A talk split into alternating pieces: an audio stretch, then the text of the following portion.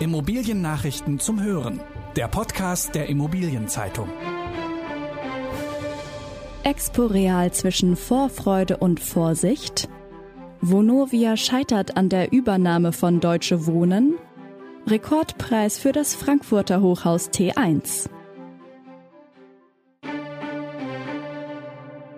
Exporeal zwischen Vorfreude und Vorsicht. Im vergangenen Jahr fiel die Branchenmesse Exporeal in München wegen Corona aus. Im Oktober soll sie aber wieder stattfinden. Der Freistaat Bayern und die Stadt München haben dafür grünes Licht gegeben. Die Messegesellschaft will ein umfassendes Hygienekonzept umsetzen. Unklar ist jedoch, wie Aussteller und Besucher die Messe unter Pandemievorzeichen annehmen. Denn Standpartys, Vorträge mit dicht gedrängten Besucherreihen und ein Großteil der spontanen Treffen dürften kaum möglich sein. Die Redaktion der Immobilienzeitung hat sich bei Teilnehmern zu deren Plänen für die Expo Real umgehört. Herausgekommen ist ein gemischtes Bild.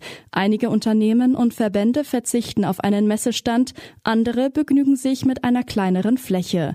Aber es gibt auch diejenigen, die eine so weit wie möglich normale Präsenz planen oder gar ihre Standfläche vergrößern wollen. Wie die einzelnen Akteure an die Expo Real herangehen, lesen Sie in der aktuellen Printausgabe der Immobilienzeitung unter dem Titel Die ersten Reisepläne zur Expo Real sind fix. Vonovia scheitert an der Übernahme von Deutsche Wohnen. Der Wohnungskonzern Vonovia hat es nicht geschafft, seinen Konkurrenten Deutsche Wohnen zu schlucken. Vonovia kam nur auf 47,6 Prozent der Anteile.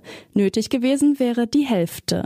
Vonovia-Chef Rolf Buch macht in einem Interview mit dem Handelsblatt Spekulationen von Großaktionären der Deutsche Wohnen für das Scheitern verantwortlich.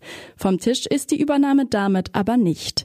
Geprüft werden soll unter anderem, ob Vonovia weitere Aktien von Deutsche Wohnen kauft.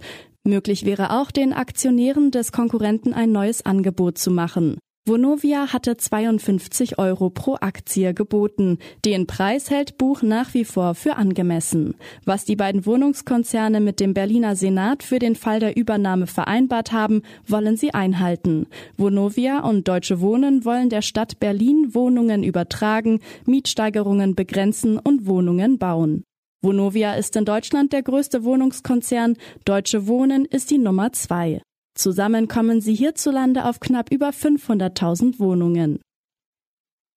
Rekordpreis für das Frankfurter Hochhaus T1 es ist der bundesweit bislang wohl größte Deal mit einer einzelnen Immobilie überhaupt. Der höchste Turm des Frankfurter Hochhausprojekts vor hat für 1,4 Milliarden Euro Endinvestoren gefunden. Käufer ist ein Joint Venture aus mehreren Unternehmen der Allianzgruppe und einem Universal-Investmentfonds der Bayerischen Versorgungskammer. Verkäufer ist der Projektentwickler Groß und Partner. Das Projekt Vor mit seinen vier Hochhäusern befindet sich seit gut drei Jahren im Bau. Der jetzt verkaufte Turm T1 mit 82.500 Quadratmetern Nutzfläche ist zu rund zwei Dritteln vermietet. Mit 233 Metern Höhe soll er das dritthöchste Gebäude in Frankfurt und damit auch bundesweit werden. Geplant ist, ihn im Jahr 2024 fertigzustellen. Die Marken Kaufhof und Karstadt verschwinden. Karstadt und Kaufhof, die zwei großen Namen der deutschen Handelsgeschichte werden wohl bald aus dem Stadtbild verschwinden. Denn ab Herbst soll der Warenhauskonzern Galeria Karstadt Kaufhof nur noch Galeria heißen. Das hat Unternehmenschef Miguel Müllenbach dem Handelsblatt gesagt. Der Gedanke dahinter, Kunden sollen an der Marke sehen, dass es sich um ein Unternehmen handelt. Geplant ist auch, die 131 Filialen in drei Kategorien einzuteilen. Weltstadthaus, regionaler Magnet und lokales Forum. Dafür will der Konzern knapp die Hälfte der Häuser komplett umbauen. Die Namen Karstadt und Kaufhof sind damit Geschichte. Karstadt war 1881 in Wismar gegründet worden. Kaufhof führte seine Geschichte auf ein kleines Stoffgeschäft zurück, das 1879 in Stralsund entstanden ist. Hamburg nimmt stärkeren Einfluss auf den Wohnungsbau. Hamburg setzt als erstes Bundesland das Baulandmobilisierungsgesetz des Bundes auf seinem Gebiet um. Eine entsprechende Verordnung macht jetzt einerseits das Erteilen von Baugenehmigungen einfacher, schränkt andererseits aber auch die Freiheit der Immobilieneigentümer ein. Vor allem wird es leichter, Baulücken zu schließen und bestehende Gebäude aufzustocken. Die Stadt bekommt aber auch ein mächtigeres Vorkaufsrecht. Zudem kann sie die Besitzer bereits über planter Grundstücke zwingen, in einem bestimmten bestimmten Zeitrahmen Wohnhäuser errichten zu lassen. Doch damit nicht genug. Die Stadtpolitik will demnächst auch die Umwandlung von Miet in Eigentumswohnungen erschweren. Die Transaktion des Monats Juli. Der Datendienstleister Iron Mountain kauft für 76 Millionen Euro ein Rechenzentrum in Frankfurt.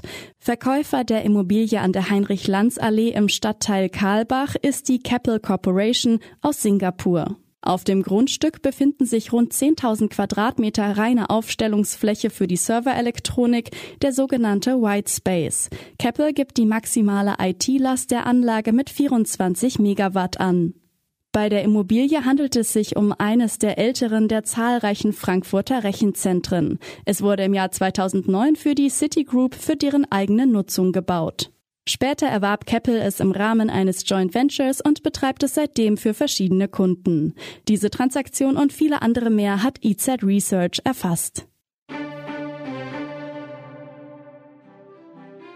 In der nächsten Folge erfahren Sie mehr über das fragwürdige Geschäft mit Verrentung, Teilverkauf und Niesbrauchmodellen bei Privatimmobilien. Das waren die wichtigsten Schlagzeilen der Woche aus der Immobilienbranche.